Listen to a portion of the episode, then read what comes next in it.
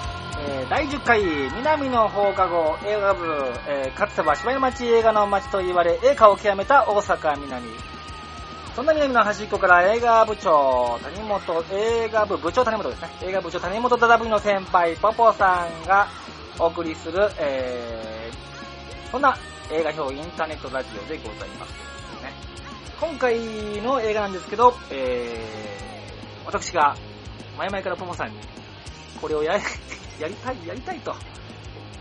ランボーですね。えー今回の映画は、えーランボー最後の戦場。世界最強の、えー一人軍隊。ね、一人軍隊としてアンチヒーロー像を世に示し、大ヒットしたランボー。ランボーシリーズの第4弾、シルベスタ・サロンが監督脚本主演を3役こなし、およそ、えー20年ぶりにランボーをスクリーンに蘇らせた。えー今回の舞台はミャンマーのジャングルを駆け回り、次々に敵を倒していくランボーの姿は、とても還暦還暦を迎えたスタローンの演技とは思えないほど迫力満点ということで、お送りするランボー。これね、迫力満点とか、えーと、まあ、ランボー1、2、3ありましたけど、えー、あ、またランボーが来たと思った感じで見てもらうとちょっと違うかもしれないですね、今回のランボー。20年ぶりに撮るということと、あと、今回ちょっと注目、僕の映画大好きなんですけど、えー注目してほしいところが、ランボーの1、2、3はシルベスタ・スタローン監督じゃないんですよ。えー初めてランボーをシルベスタローン、えーシルベスタ・スタローンが監督するということと、ロッキーシリーズ。ロッキーシリーズは、1、2は、これシルベスタ・スタローン監督じゃない、あ、スタローン監督じゃないんだけど、3、4、5。これはシルベスタ・スタローンが監督ということなんですよね。で、まあ、ロッキーシリーズ1、2、もちろんいい映画なんですけどね、あのーやっぱり、僕らの世代、そうですね、あのー今僕、まあ、40過ぎてるんですけど、やっぱり、ロッキーは3、4、まあ、シルベスタ・サローンが監督を取った作品なんですけど、今回、初めてランボーをシルベスタ・サローンが監督するということ。しかも20年ぶりに還暦を超えてなおかつまだ脚本、監督、主演をやるということは一体どんなことになるのかと。これ、本当にね、僕ね、おすすめなんで見てもらいたいんですけど、まあそういうとこなんですよね。で、まあ今までの one、two、three とはちょっとまた違うランボーなんですよね。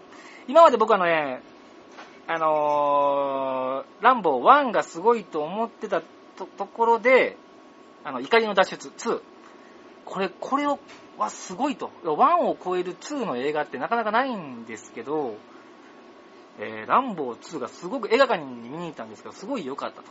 で、まあ、あの、ランボー、今回、4じゃなくて最後の戦場。これはね、あのーまあ、ちょっとビールでも飲みながら、あの、置いたシルベスタ・サローンとランボーを今楽しめたらいいなと思って見たんですが、とんでもないことになってるということで、この映画。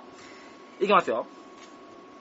はい。そういうわけで早速行きましょうか。今回の映画は、えー、ランボー4じゃなくて、えー、ランボー最後の、えー戦場ですね。えー、それでは皆さん、えーご鑑賞あれ。ただいま映画鑑賞中。谷本部長は一気に君。いや、調子乗り。はい、皆さん、ここからは、えー、ネタバレガンバンバンといきますね。はい、今回はランボーを強引に、えー誘ったポポさんと、えー、これやってくださいっていうことで誘ったポポさんと一緒にやっていきたいと思います。ポポさんよろしくお願いいたはい、します。どうも、こんばんは。こんばんは。なんではない前からずっとはいランボーやりましょうよ、ランボーやりましょうよってやんか、はいはいはいそんなに好きなん、この作品。そうっすね。まずじゃあ、はいもうズバッと担当直入に、はいはいどこが好きなんですか？これね、やっぱりあのね、あの、いい意味で、ランボーを裏切られたって感じですかね。はいはいはいはい。これもうあの、まあ、ちょっと言いましたけど、あの、あの、リアルタイムで、まあ、あの、金曜ロードショーにお世話になった、うん。えーランボー1、うん。ファーストブラッド。うん。で、あの、まず好きになりまして、ううん。親父と喧嘩しましたね。うん。あ、親父と。すごい好きだと。うん。ランボーに、はいもう熱中したわけや。で親父は言いました。谷本少年は。その時親父は言いましたから、うんお前こんな、うん。うん。もう街で、うんあの、言うたらガソリンスタンド爆破するわ、むちゃくちゃしてるやつが何がええねんと。うんこんな人間になったらあかんと。うん。こいつ、ただの、うん。あのー嫌なことがあって、うんそれをうさばらししてる人間やん。うんそこはちょっとよくわかんなかったんですけど、うんうんうん大人になって、うんアンチヒーローっていう言葉がうん出ました。やっぱ、ランボーはね、僕の中で、ランボー1はアンチヒーロー。うん。うん。はい。別にあのーその戦場がどうのこうのというよりも、うんアンチヒーローが。2、うんで、これ僕、やっぱランボーが好きで、うん2映画館見に行ったんですよ。小学生ですかね、うんその時ね。うん映画館見に行ったんですけど、もううんヒーローなんですね。うんやっぱアンチヒーロー。そこは、やっぱりあのーえー一人で戦場に行って、うんスネーキングして、うん。敵をいかに、うんあのーかっこよく殺すかとか、まあ、言うたらまあアンチヒーロー。そういうところなんですよね。で、3は、ちょっとそれよりもちょっと、まあまあ、まあ皆さんが分かってるように、まあランボー好きな人がやっぱり90、90%占めてますか？今。この、この収録聞いてる人は。3はいや、何よ3はやっぱりもうなかったことにしようと。はなんとかな。いはいはいはい。怒りの、えーっと、な何でしたっけね。なかなかこれなんですね。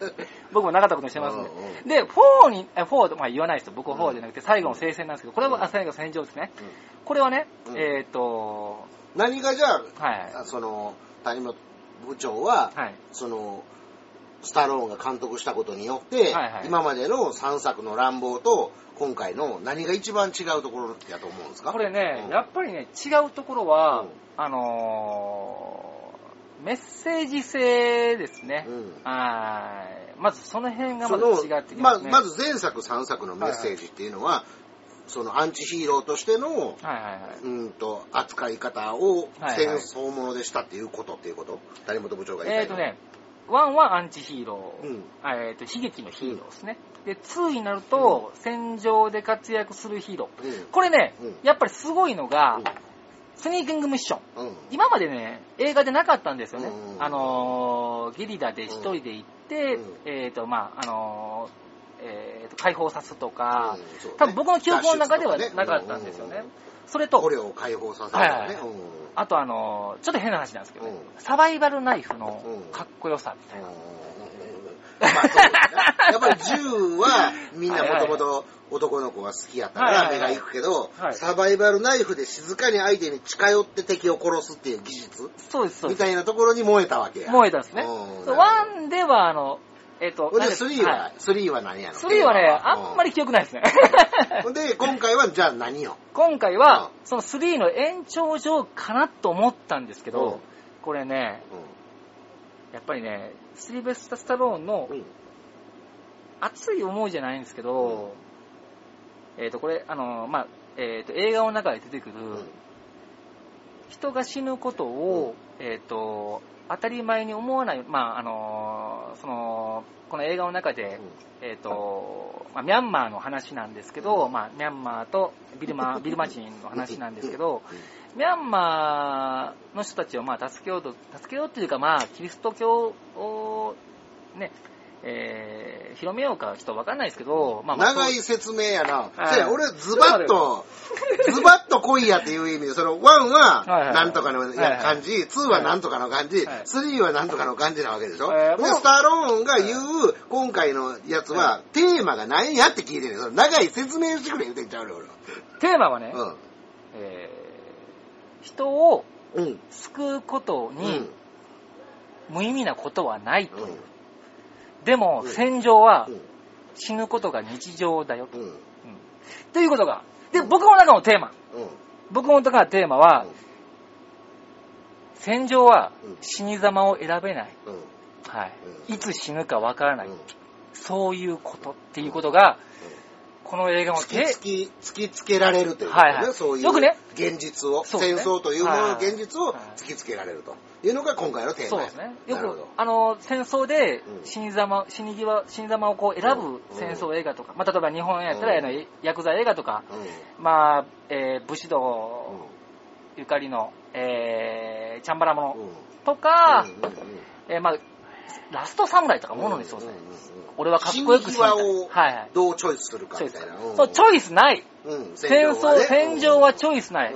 だって死にたくないんやもんな。はいそれがあるということの、やっぱり、深みがちょっとねうん、なるほどね。僕の中ではあるということで、えー、 one、two、three は、えー、と、また違う意味で、やっぱり見てほしいなスタローンが。言いたかったのはそういうことなんやろなっていう谷本部長の解釈や、いうことやな。まあ、今、ポポさんがすごいなんかもう、ニコニコして言ってますけど、うんまじゃあ、かもしれない。まとめるとな。はいはい、うんかもしれないってことです。ちょっと待ってください、ポポさん。うん僕、まだ、ポポさんに、うんこの映画の感想を聞いてなくて、うんポポさんどうでしたこの映画？うん、あの、ラン俺の中でのランボーね、谷本部長と、はいはいそら俺は一作目、リアルタイムで見てますから、はいはいはいガキの時にね。はいはいうんと、これは、俺もガキの時見て、はいはい。なんかそのすごい戦場で、はいはい。そういう特殊部隊によった技術の持って持ってるやつがはいはい。帰ってきて暴れたら、そんな、町の不良やなんやとは比べ物になれへんっていうことはそりゃそうやから、はいはい。そういう物語なんかなと思って大人になっていろんな本読んだりとか、まあ、ある程度そのベトナム戦争というものがどういうものだったかっていうことが分かってくるとはい。これね今の言葉で言う PTSD なんですよね。PTSD。うん、あのちょっと待って、PTSD って何ですか？その心理的障害なのよ。あー。でそういう戦場のジャングルの中で、はいはいはい。その敵に隠れてはいはい。泥を舐めながら、はいはい。寝泊まりしながらちょっとでも敵に近づいてみるレコンみたいなね。さっき言ったそのススニーキング？スニーキングミッションうん。スニーキングミッションみたいなことをやるね、はい。敵に近づいて、だからそういうことをやってた人っていうのは、はいはい。この、なんぼ安全なアメリカに帰ってきても、ちょっとした外のう、ん。あの、木々が揺れる、風で揺れる、ガサガサって聞いただけで目が覚めたりとかっていう、もう、都会生活を落ち着いて送られへんわけよ。そういう、うんと、特殊な、うんとベトナム機関兵、心に病を抱えて帰ってきているベトナム機関兵が当時、ものすごい数いたの。はいはい。特に優秀なレンジャー隊員とかになればなるほどそういう風になって帰ってきてたのね。で、社会生活を送ることができひんかった人たちってたくさんおるわけ。はいはいはいはいで、そういう人らがゴールデンゲートブリッジ沿いの足の生えてる、足の生えてる、その川っぺりに、その不老者として住んでたりとか。してた事実があって、そういうことを扱ってんのね。で、それがなんか間の悪いことに、ちょっと警察とのいざこざから偉いことになっていくっていうのが乱暴。であれはそういうベトナム機関兵の心の闇みたいな。当時ほんまにアメリカでちょっと深刻やった問題を扱って、初めてベトナム戦争っていうものを真正面から捉えて批判的に作った映画うんうんだから、うーんと、だ、どの監督も当時そのベトナム戦争に関するそういう批判的な映画を撮ってない時に、ランボーが一発目なの。ああ、はいはいはい。勝った負けた以前にこんなことなっとる人がおるやないかと。そういう人らに対して国はどういうふうな責任を取るんやっていうことをアメリカ国民に突きつけた映画なのよ、あの映画っていうのはね。だからそういう意味で社会的意義がすごくあったの。はいはいはい。一作目のランボーっていうのは。で、二作目からはマニーの香りに、なんていうのかな、はいはいはい。うんランボー、あれからマニー戦争みたいなことになってるやんーちょっとあの上半身裸になりだしましたしね。だから、そういう、はいまあ、ハリウッドのそういうはいお金。まあで、2作目、2作目ちゃんとしたテーマがあって。僕は2作目好きですよね。2作目は2作目で、アメリカ実はほんまに勝つ気があったんかっていうようなデータがすごい。あって、もっとここ、地上部隊からここにこういう敵が輸送部隊がいてます言うてんのにはい、なんか全然爆撃せえへんかったりとかっていう、ほんまに勝つ気があったのっていうことを、比喩してるってことそうそう。あーもう、が、だから、ランボーが頼まれてはいはい、ヒューストンに行くときに、今度は買っていいんですか？って、あの、依頼に来た偉い人に言うやんか。今度は勝ってへんか。っていうことは前回は、勝てそうな局面でも勝たしてもらえれへんかった。うん作戦があかんかったりとかして。そういうことを揶揄して、その、ほんまのベトナム戦争の意味みたいなことも取って、と問うてる作品でもあるのね、2はいはいはい作目っていうのは。で、3作目は確かにもう、うんそういうものが、もう全くマニーによってこれ書きね消されたポ。ポさんも僕もそうですけど、今3作目になる時の、ポポさんの顔がもうこの話はいいやん。怒りのアフガンの。怒りのあぶねんな えほんで、まあ今回見ました。はいどうでしたか？まあはいえっと、まあ一貫して俺は、ランボーっていうのは反戦映画やなとはまあ、思ったよ。はいはいその反戦映画っていうのをどういう風なスタローンは表し方うとか、その戦争に対するどういう感覚を持ってるのかなと思って、まあ見たんやけど、はいはでまあ、俺前にも見てて、これ2回目やねんけど、はいはいはいえーっと、どういう風に戦争って悲惨やよね、ん。うん。や、やめた方がいいよねって思いますかっていうのが、えーと語話表現っていうのあの、でかい口径のマシンガンで撃たれたら、そら、はいはいはい。あんな吹っ飛び方して、肉片のようにはい、えっと、死んでいくよね。まあ言うたら完全にオーバーキルってやつやんか。うーんと、そういう、どぎつい死に方とか、エグさみたいなもんをどんどん見せることで、もっと、その、理性とかさ、うん。そういう理屈とかではない、うわ、あんな死に方したくないとかさ、あんなんで撃たれたらそれあんなんになるとかはいはいはいは、い。それとか、それがお互い撃たれる。うわ、こはいはいはい。んな、もうパッとあの映像を見てただけで、うわ、もうこんなことにうん。自分も参加したくないし、はい。誰も撃ちたくないって思わすような映像？はいはいはい。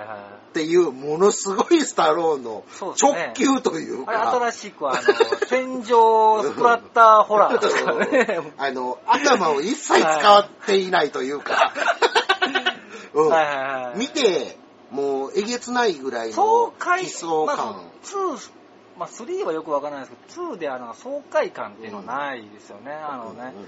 そういうものではなくて、ごそれこそ語愛表現ね、残酷表現になるようなはい。死に方をはい。多数盛り込む。うんショッキング映像になるようなうん。足の切れ方とかを入れてくるうん。みたいなところで、ほら戦争ってこういうことやんかって見せられたら、それは我々嫌に決まってるやん。っていう表現方法を取ったんやなっうん。ていうだけで、もうあと俺もう語ることがないっていうか。えマジっすか？うん。あ、なるほどね。スタローンはこういう感じやったんやー、みたいな。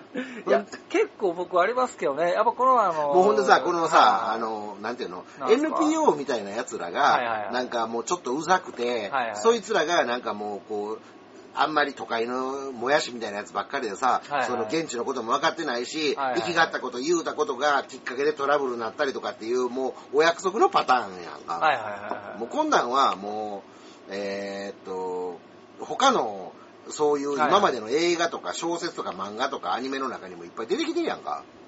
そうなんですか？夜分ガンドにも出てきとったやん。これでもね、うん。やっぱりいいところがやっぱり、まあ、ありましてね、あの、まあ、その、あの、1時間30分ですかね、90分で、まあ、あの、うん。抑えてるという。うんで、まあ、あの、もちろん、あの、ポポさんが言うように、あの、えげつない、えー映像表現っていうのもあるんですけど、僕ね、あの、やっぱり注目したいところがちょっとありまして、えっ、と、傭兵が出てきますね。PMC ね。はいはい。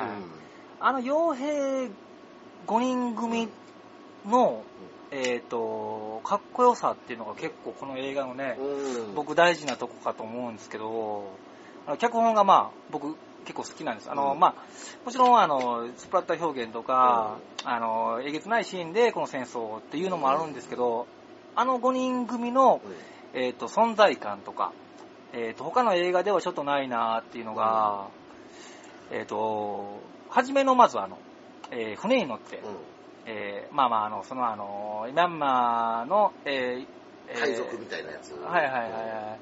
あの表現とかももちろん、あの、こう、あの、しっかりあの、善悪、まあ善悪じゃないんですけどね、つけてるところとか、あの、歌歌いながら、あの、現地に向かうシーンとか、で、あのね、決してあの、あの中に、まあよくある映画で、5人をいたら1人が、バカなやつ。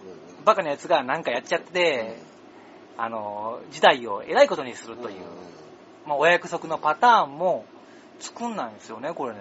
うんで、全員が全員エキスパート。その中で、あの、えー、スクールボーイ。うんあのーあいつなかなか、あいつがねすごい口径のライフル持っとるスナイパーやろ。あいつが、あいつよかったよね。あいつが良かったんですよね。うんあの、まあまあ、脚本としてすごいできたところが、ランボー、まあ、一人が遅れてくる。うあいつはちょっとまあ、あの、船の中でいい人をちょっと演出するんですけど、義理深い。うんで、みんなが、あの、先にあの、えっ、と、げあの現地から離れるんですけど、あいつだけ残って、ランボーと共にするとか、ああいうところとか、すごい僕好きなんですけどね。あの、他にない、このた、ちょっと、うんあのー表現っていうところがすごい好きですね。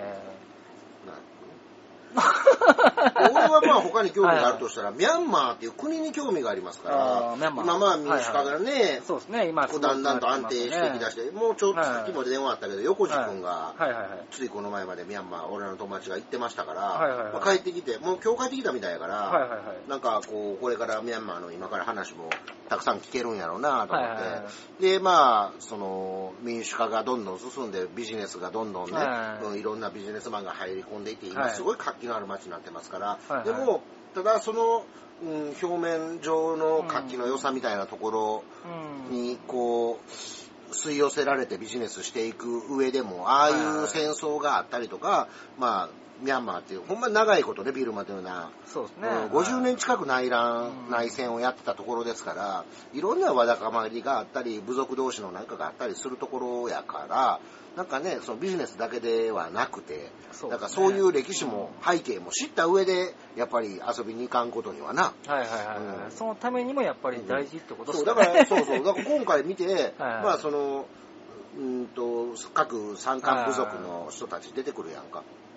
いやそういうのの、うん、と部族間のこととか、うん、とどの部族がどういうふうにそのベトナム戦争の時に立ち回ってみたいなことを知っておくと、うんと実は他の映画見る時も役立ったりとかするんよね。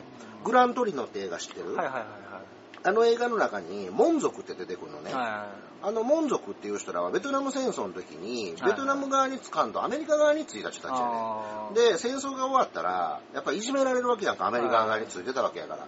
ほんで、アメリカにいっぱい移民として入ってきた人たちがおんのね。はいはいはい。でそういう人らが、そのたまたま機関兵やった人の家の隣に住んでるみたいな、まあそういう物語やねんけど、なんかそういうちょっと背景とかも知ってたら、グラントリノっていう映画が、だからあの時の戦争のわだかまりが、あの、イーストウッドの中にはあってみたいな心の、それがだんだんその少年、現地の門族の少年を許せていくようになるみたいな、うんその心の流れみたいなんて、あ、俺らはそういう情報を知らんと見るのと、はいはいはいあその戦争の時にこういう関係やったんやなっていうのを知ってるのとでは違うやんか。そうですね。だからミャンマー、例えば。ば旅行でこれから行くにしても、はいはいはい部族がどうやってみたいなことをちゃんと知っとかないと。そうですね。うんあの、やっぱりこのユダヤ、まあまあユダヤ人、あの、えっ、と、ビルマ人と、まあまあミャンマーの少数のあの、ぞあの民族、あの、やっぱり少数民族の中でも、あの、ユダヤ人寄りの考え方の人は、ランボーは最低だってやっぱり 思うらしいですうん。ね。やっぱりあの、その、ビルマ人側の政府のうん。だから寄りの、なんだ、なんだことするんだこいつはっていう ことになってくる。画的にはい絶対にどちら側からまうん。あかわうん自分らが正義の立場としてうん。振る舞うわけやから、うん。敵がいるわけやんか、でまあ今回スタローンが選んだのが、うん。ミャンマーはいはいはい。で起こってたカレン族うん。そう、カレン族のあの話なんやなっていう、どこを舞台にするんかな、何を悪者にするんかなとは思ってたら、あ、そこやったんかっていうのはあったよね。うん、だから、うーんと、タイやったらクンサとの、はいはいはい。さあ、あうの、ん話とかがあるやんか、うん。その、ゴールデントライアングルの話やったりとかさ、はいはい。そういうビジネスの話とか、そういう実はあの辺の歴史的に、うん。えーっと、マフィアたちが暗躍しててとかいう、そういう面白いはいはい。ストーリーっていっぱいあるというかね、もう実話がえげつない話がいっぱいあるから、はい。はだからそういうこともなんか調べていくと、ううんもうそういう物語の本読んだりすると面白いからね、これをきっかけに、ランボをきっかけに、へえ、ミャンマーこんなんかと思って、ミャンマー、ミャンマーに興味持ってほしいなと思う、んミャンマー、今まあうん。ね、あの、まアウン・サン・スー・チーさんが。あ、あねえ。からそんなんも知ってると、より映画も面白いんちゃうかなとは思うけど。そういうことで、ランボーおすすめですって、はいまだ終わらないですけどね、えー、ポンさん、これ60歳の、まあうん、シルベスタ・サローンがう野山を駆け回る。あのシーンは、僕の中では、エクスペンダブルズをうん。超えた迫力だったと思うんですけど、うんその辺についてはどうですかね？俺、エクスペンタブルズは一作目めっちゃ好きやねはいはいはいはい。ミッキー・ロークが。はい。ミキ僕はもうおりますけどね。うんはいあの、バイクの乗ってはいさ、はい若いちゃんねを後ろに乗せて、入れ墨掘あれ、ってモータさー、、モーターサイクルボーイ。えー、うんもうえー、なんですかね？ミキロクはそうですね。うんもう大好きなんやけど、うんうんと、俺ほんで、あと、あの人好きやねん。あの、丸坊主の、えージェイソンステイサムあ、ジェイソンステイサム。はいはい、ジェイソン・ステイサムが出てる映画は、主っていうか、坊主ではないですけどねうん。半坊主ですけどね。うんあの人が出てる映画はほぼ全部見るんやんか。はいはいはいはい。で、エクスペンダブルズもまあまあ、あーうん、よかったなと思うんだけど、はいあのもう最近スタローンさ、はいはい。まだ映画やったら分かりにくいけど、はい顔を若々しく見せる。俺、本編の方の南の放課後でも一回言うたんやけど、いえーっとね、そのジェイソン・ステイサムの新作の映画、何やったかなちょっと名前忘れたし、えーっとね、なんとか、バトルフロ、あ、バトルフロントや。バルトフロント。バトルフロントっていう映画、はいはい俺この前借りて見たんやけど、はいはいはい DVD それ、ジェイソン・ステイムスさんの主演やねんけど、はいはい脚本がスタローンやってん。はいはい。おー、いいじゃないですか。タローンが自分で撮るつもりで考えてた話をはいはいはい、俺もだんだん年いってきたからはい、俺もこの脚本誰か他の役者さんにやってもらおうかなっていうんだのを聞きつけて、そのストーリーを元から、こんなアイデアで俺映画撮ろう思てんねんっていうのを聞いてたジェイソン・セイサムが、あ、じゃあ俺にやらしてほしいって言って手を挙げて撮った作品なのよ。でまあまあ面白いんやけど、その映画終わった後のスペシャルインタビューみたいなんで、スタローンが出てくんねやんか。ほんなら、映画のフィルムじゃなくて、普通のビデオで撮ってるわけやんかあ。ビデオで撮られてるスタローンの、もうその、動乱の塗り方が、もうな、顔がピンク色やねん、もう。ピンクエレファントみたいになってんねんか。いや、それはまた偉い、偉いピンクエレファントって偉い。もうな、はい言っちゃってるってことですよね。うんポスターカラーで色塗ってるでしょっていうぐらい。うん。でもまあでも、役者としてうも、ん。脚本家としても、監督としても、僕ね、やっぱり、この人は映画バカだと思います。あの、うん。まあ、簡単に言うとね、うプライベート・ライアンとか、ブラック・ホーク・ダウンとか、うん。戦場映画もちろんね、あの、戦場のリアルな戦場映画、うんもちろん評価されるのはもちろん分かってますけど、シルベスター・サローンが自分のやりたいことっていうのをちゃんとやってますし、そうねそうですねうん。で、ロッキーでも、やっぱり自分がやりたいことでロッキーをやりたいというんで自分でやってる。で、まあ、エクスペンダブルズもそう。うんで、やっぱり役者として60歳還暦過ぎても、やっぱ野山を走り回ってこんなにすごいと。うん。いやはい。リスペクトはしてますよ。ただもう、そのな、はいあの、そこまで塗らないかんかいうぐらい、塗らなあかんねやったら、そろそろ、なんかちょっとさ、はたまには、スタローンの落ち着いた演技も見てみたいで。どうなんですかね、僕はまあそれができるかできるか知らんよはいあの、シュワちゃんが昔ね、うんあのコメディやって、あのうんスタローンもコメディやった時が一回ちょっとなんか映画忘れましたけどありましたけどね。俺実はスタローンね、コブラ好きなんですよ。ああ、コブラ。うんああ、いいっすね。あの、あの感じ、いいっすね。あの、サンワイルドな感じサングラスなが感。じ。ええやろ。そんなん言ったらジャッジドレッドどうですか まあね、うん多分ね、打作もいっぱいあって、で、今、やっぱり、僕ね、グラントリオの話出ましたけど、クリント・イーストウッドも政治家ですよね。うんちゃんもちろん政治家と。で、やっぱり落ち着いちゃってるなと思うんですようん。で、これね、今回、もちろん、あの、最後の戦場なんですけどね、えっ、とね、2015年に一応公開決定、公開未定なんですけどね、うんまだね、うんランボー5。あ、あんの？ありますえ、終わりちゃうかったの？これね、うん終わらせない。えー、嘘この映画を好きな人は、ランボーを終わらせない。嘘、はい僕みたいに最後の言うてもうてるやん。最後じゃないです。あのね、やっぱりこれはね、アメリカの現代なんやったん？これ。ファイナルなんとかやったのえっ、とね、アメリカの現代多分、ただランボーだけですね。あ、そう。はい、あのーえっ、と、現代なかったんですよね。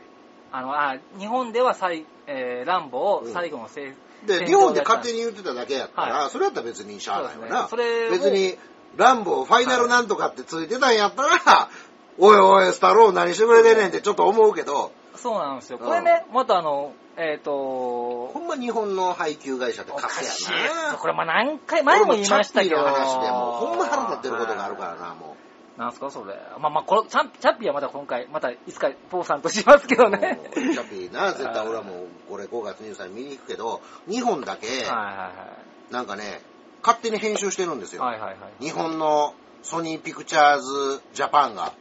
ほんであのトレーラーだけじゃなくってことですか？そう、トレーラー作ってるだけじゃなくて、はい本編を編集してるんです。えー、マジっすか？本編を編集してで、こえーと、プレスリリースとして本編編集しました。はいこれはアメリカのソニーピクチャーズと、えーと、監督と協議した結果、えーと、こういう形になりましたので、はいご了承ください、みたいなことで、で、あのー発表があったわけよ、はいはいはい。ほんで、それを見たファンの人が、おっと、止めるわな。はい。それを見たファンの人が、はいはいはい。その監督に、え、そんな日本だけ編集せんと、その完璧版も見たいから、はいはい。そういうのの DVD の発売とかもしてくれませんかね？みたいなことをファンの人が送ったら、はい。え、ファン、そんなこと俺聞いてないって監督が言い出して、実は監督に黙って勝手に編集してて、何のためにかって言ったら、はいはいはい。多分語話表現を削ってんねん。いやーでもあの、ほんであのニニール・クロコダンプ、えー クロコダイル？ちゃうこれはちょっとあの、皆さんあうんの、クレームなしですよ。クレ クロンカンプね。クロンカンプ。のああ、日本人、日本へ、日本のね、アニメも好きですしね、そうそうそう。日本のアニメからすごい影響を受けてる南アフリカの監督やんか。ほんで、今回ダイアントワードも出るわけ、俺の大好きあな。な。んで、めちゃくちゃ楽しみにしてたのに、勝手に削ってると。何のためかって言うたら、これあんまり語話表現とかがきつかったら、子供見られへんやんか。子供のためです、ね。だから、はいはい、P なんとかみたいな、そういう、はいなんかこう、あるやん。はい何歳以上見られへんとか、18、R 指定みたいなのあるやんか。多分語話表現入ったら R 指定つくんやろ。ほんなら、売り上げ減るから言うて、はいはいはい勝手に残虐なシーン編集して、はいはい。やってもうてんねん。ああ。わかんやろ、これ。それはきついっすね。そうやろはい。ほんで、なんじゃそれって、それに対し、て、わーってみんなが、おどういうことやねんってみんなが一斉に突っ込んだら、個別にはその質問にはお答えできませんみたいな。もうだから完璧版も放送する気もないし、勝手にその、しかもな、トレーラーもな、俺見てない。一切情報入れ僕トレーラーたくないから。見ましたけどね。向こう見てないね向こうのトレーラー見ましたよ。ほんで、日はい本のトレーラーが、どうも語話表現削ってはいはい、ベイマックスみたいな感じにちょっとほんわか、アットホームみたいな感じで見せようとしてるらしいねやんか。いや、もうそれは詐欺やんか。それやってもうちゃダメですね。うんだからもうほんまソニーピクチャーズジャパンってカスみたいな会社や。俺もほんまに大金持ちになって株買うたろうかな思うんだけど。今回の件やったやつ誰やねん言う誰が反抗したんや。もうその前のチャッピーに関しては、これチャッピーに関しては俺めちゃくちゃ怒そうってんねん。ですね。うん。確かにね、うん。あの、大工地区。みんなで株買おうぜ。でも次の作品はどう？ちょっとね、あの、何でしたっけ？あの何、あの、えっ、と、そのチャッ、大工地区の次のやつですね。あの、あれはちょっと、あーえっ、と、まあまあまあまあ、エリジウムやったエリジウムはちょっとまああれ、まあでも俺は SF 取ってくれたら嬉しいから。はい。そうですね。あの、うん。しかも若手で、うんまあちょっと変な話ですけど、こんなこと言ってダメですけど、スピルバーグをちょっと、彷彿とさせる、超えるかもという、あの、若手の。それが南アフリカンセンスやねん。そうですねうん。はいダイアントワードもそう。はい、そう。ね南アフリカのセンスをいかんなく発揮してるから、今大フィーバーしてるわけでしょ。は。うん、だから俺はもっと頑張ってほしい。で、そういう思いがあって映画館めっちゃ見に行くの楽しみにしてたら、これかえみたいなさ。まあちょっと、怒りのポポさんになってしもうたけど。怒りのポポさんに次ぐ。そういうわけで、ちょっとねこれあの、入れときたいんですけど、うん私はね、やっぱりシルベスタサロンが作る、あの、えっ、と、ランボー5。うんえー、これランボー、ランボー5っていうのは、えっ、と、今回の現代が、まあ、さっきポポさんと話しました、うん日本はダメという。現代はランボー。あだけなんですよねまたランボー。あえあのーランボー4もランボーやったし、あランボー5もランボー。ランボー5はね、ラストブラッド。これね、あ、あじゃあ、ファーストブラッドに、そうそうそう。なあ、だから、日本は勝手にラストつけてもうてたけど、今回アメリカはほんまにラストつけてきたんや。そうですね、もうシルベスタサロン自体が、えっ、と、ファーストブラッドに次いでラストブラッドなんですけど、うんこれももうすぐ公開すると思ほうんんですね。なら日本のアホのはい。配給会社は、これが本当の最後のなんとかいやー、ちょっとわかんないですけど、今回ね、舞台ねう、んメキシコなんですよ、おいね。おいおい。メキシコのカルテルとの、そうなんですよね。いつ公開？これね、2015年って言われてるんですけど、多分、多分公開遅れますね。あそう、はい。今年はメキシコブームとともに、ちょうどええかもしれんのにはい。ね。これもちろんね、えー監督、えっ、と、まあ、あの、スタローンスタローン。えーで、脚本、えー主演、全部スタローン。だ今回、はい。その麻薬あかんを、スタローンはどういう表現で麻薬あかん、そうですね。麻薬扱ってるやつはカスやみたいな、うーんと表現方法。だから今回は語話表現やんか。そうそう。あの、まあ、ちょっとね、どんな方を使ってくるのか、亀、亀、とみんなで楽しみにしたいな。まあかもちろん亀の背中に、亀の甲羅の上に、それ平気決まってる もちろんその表現はあるかもしれないですけどね。まあちょっと今回のそれがあるんで、まあランボー、うんまあ、もちろんあの、僕らは。ダニー・トレフ出るんやろか、やっぱでり。もちろんちょっと出てほしいあーミシェル・。ロドリゲスも出てほしい出てほしいよねね。まあちょっと女がコマンドとして。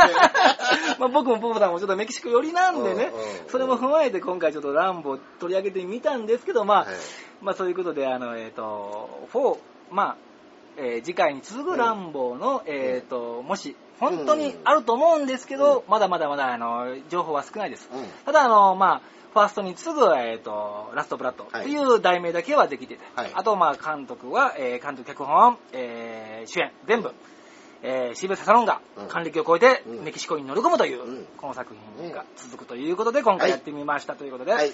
えー、ポさんこんな感じでよろしいでしょうか、えー、下校のチャイムをよろしくお願いいたします。はいはい、次回ですけど。はい次回ですね、は次回はね、ちょっとね、今までポポさんと、えー10回やってきましたが、うんこの辺でちょっとね、あの、私、あの、えっ、と、ポポさんと話していましてと、えっ、と、言いたいこと、もちろん、えー、ある、いっぱいあると。でこんな映画やりたい、こんな映画やりたいと言ってもなかなかできないんで、うん今回私のだもう、えー自分で、あの、ポポさんに今日直訴しまして、うん。うん。えーやりたいのが、うん。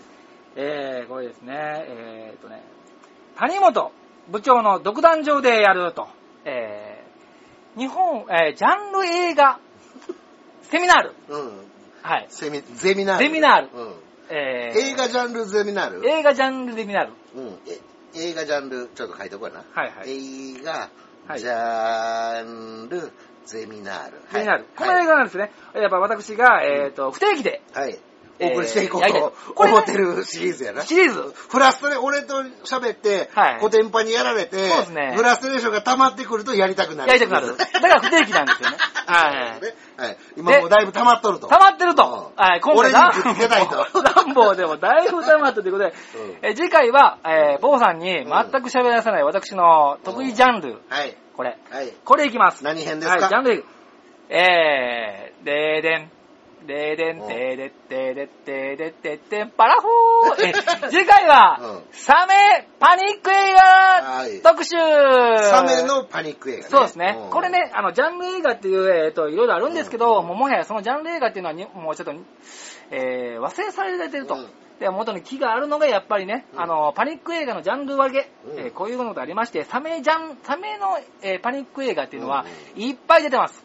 えーと、もう、スタイに行ったらいっぱいあります。うん。その、えージャンル映画を網羅した、うん。えー大阪ではね、多分ね、うん。えっ、と、私ほどうん。サメジャンル映画に詳しい人間はいないと私。この次のラ、え次のラジオで、うん。えっ、と、皆さんにうん。お分かりしていただきたいと。なかなか俺はシャーキーな男やと。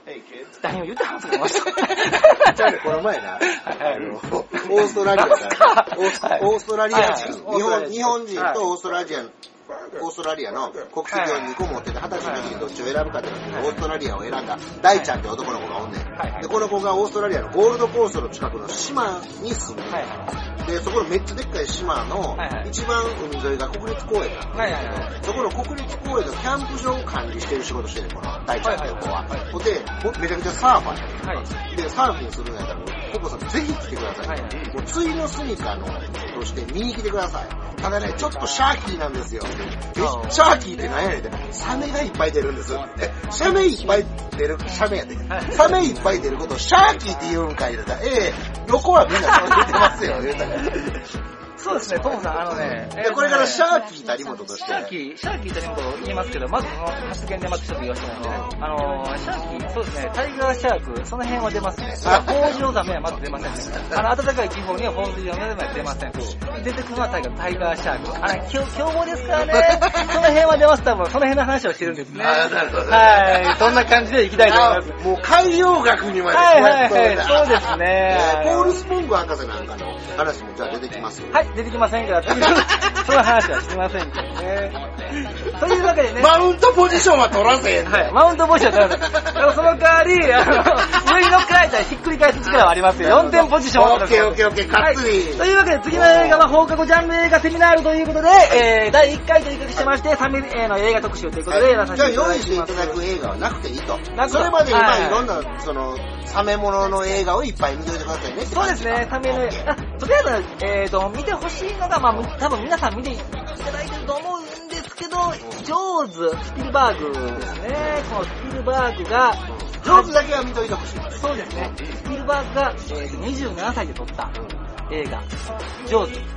この完成度についてちょっと話させてもらいますので、そこだけはちょっと、はい、押さえていただきたいということで、いきます。